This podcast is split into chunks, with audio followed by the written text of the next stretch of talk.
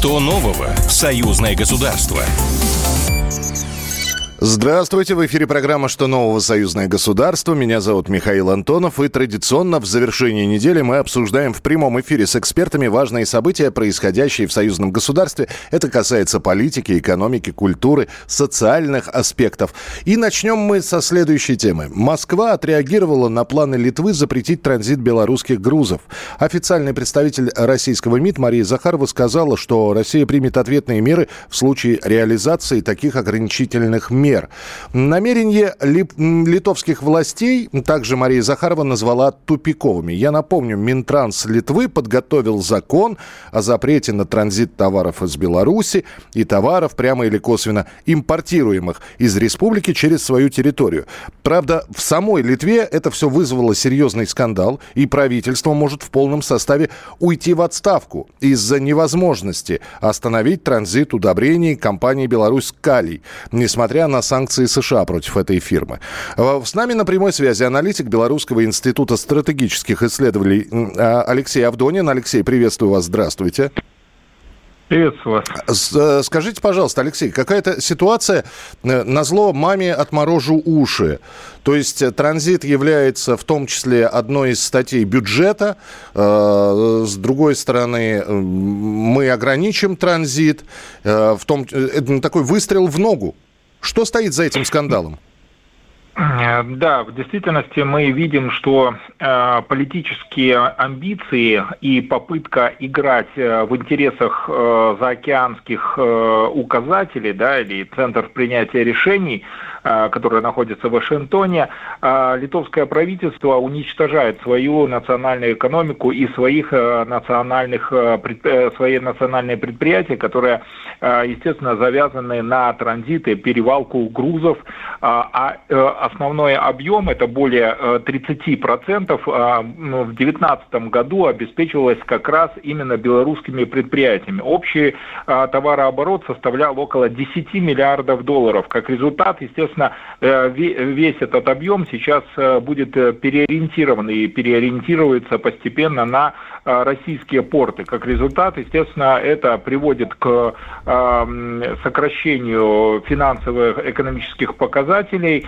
увольнению людей э, на литовских предприятиях. И, конечно же, э, это поддавливает и давит национальное правительство. Но оно не слышит э, местных, э, местных э, руководителей предприятий и, конечно же, вот как вы правильно сказали, стреляет себе в ногу, сокращая и доходную статью, и мало того, мы видим, что они пошли на радикальные меры, фактически ограничив, локализовав весь транзит грузов из Беларуси. Это безусловно, э, носит сугубо политический характер и ничего общего с э, экономическими целями и благосостоянием литовского народа не несет.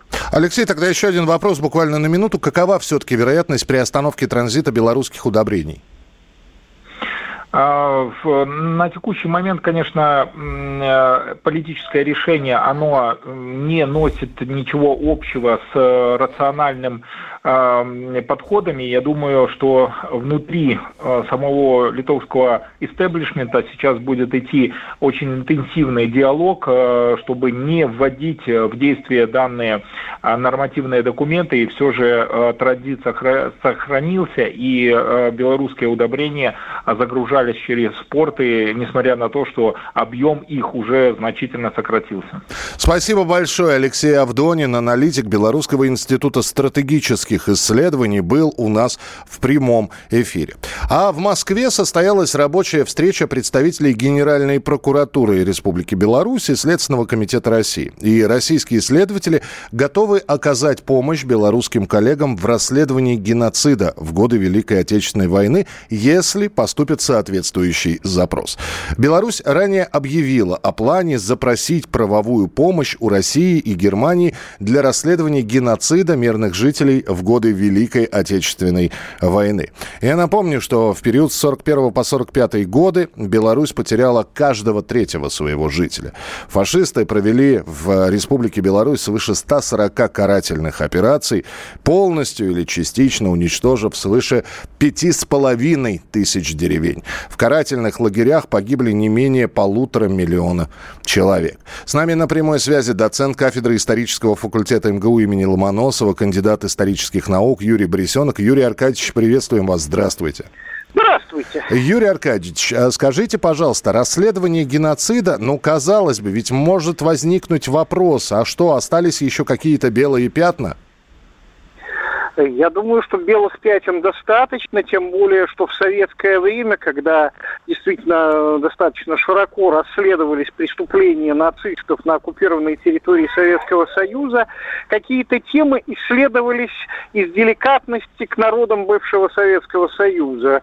В советские времена вы нигде не прочитали бы о том, что э, в э, трагедии Хатыни белорусской участвовали украинцы, э, которые служили служили в э, гитлеровской армии, не прочитали бы слишком больших э, подробностей о том, что э, делали э, латвийские э, прислужники Гитлера, литовские. То есть в данном случае все делалось во имя э, концепции дружбы народов Советского Союза. И э, в данном случае уже в постсоветский период открываются достаточно широкие архивные массивы, которые повествуют вот об этих трагических страницах истории оккупированных территорий Советского Союза, в том числе и белорусских земель в частности. Но тогда вопрос, а почему эти документы времен Великой Отечественной войны до сих пор засекречены? Не, не пора ли действительно еще раз провести какую-то ревизию и вот то, Но... что... Да.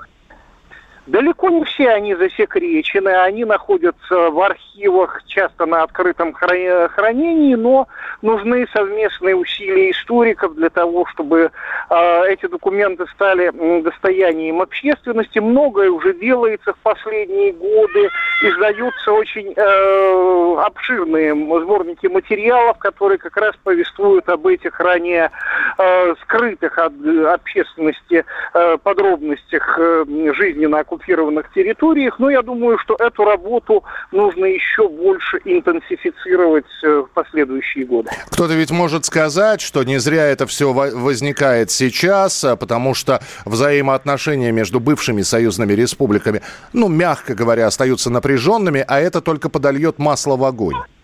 Да я думаю, это не подольет масло в огонь, потому что историческая правда никак не может подлить масло в огонь, потому что реальная картина того, что творили сами гитлеровцы и те национальные формирования, которые входили в состав гитлеровской армии или служили в вспомогательных частях, они, безусловно, я не думаю, что здесь что-то можно сделать, чтобы испортить уже существующие политические разногласия. Они совершенно по иным поводам существуют существуют эти разногласия в современной политике. Поэтому я думаю, что вот такую историческую правду о геноциде э, советских народов в период Великой Отечественной войны нужно открывать широко и без каких-то изъятий, которые практиковались, как напомню, в советские годы.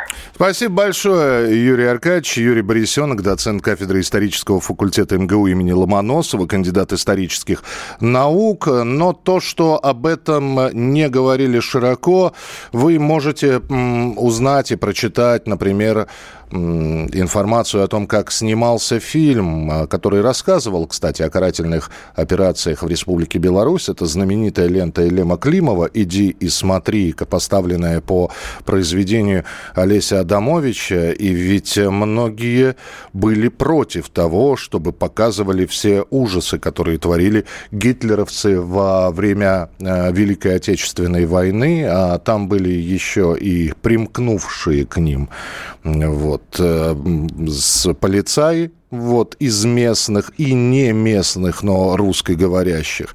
Поэтому даже во времена советской власти эта тема умалчивалась.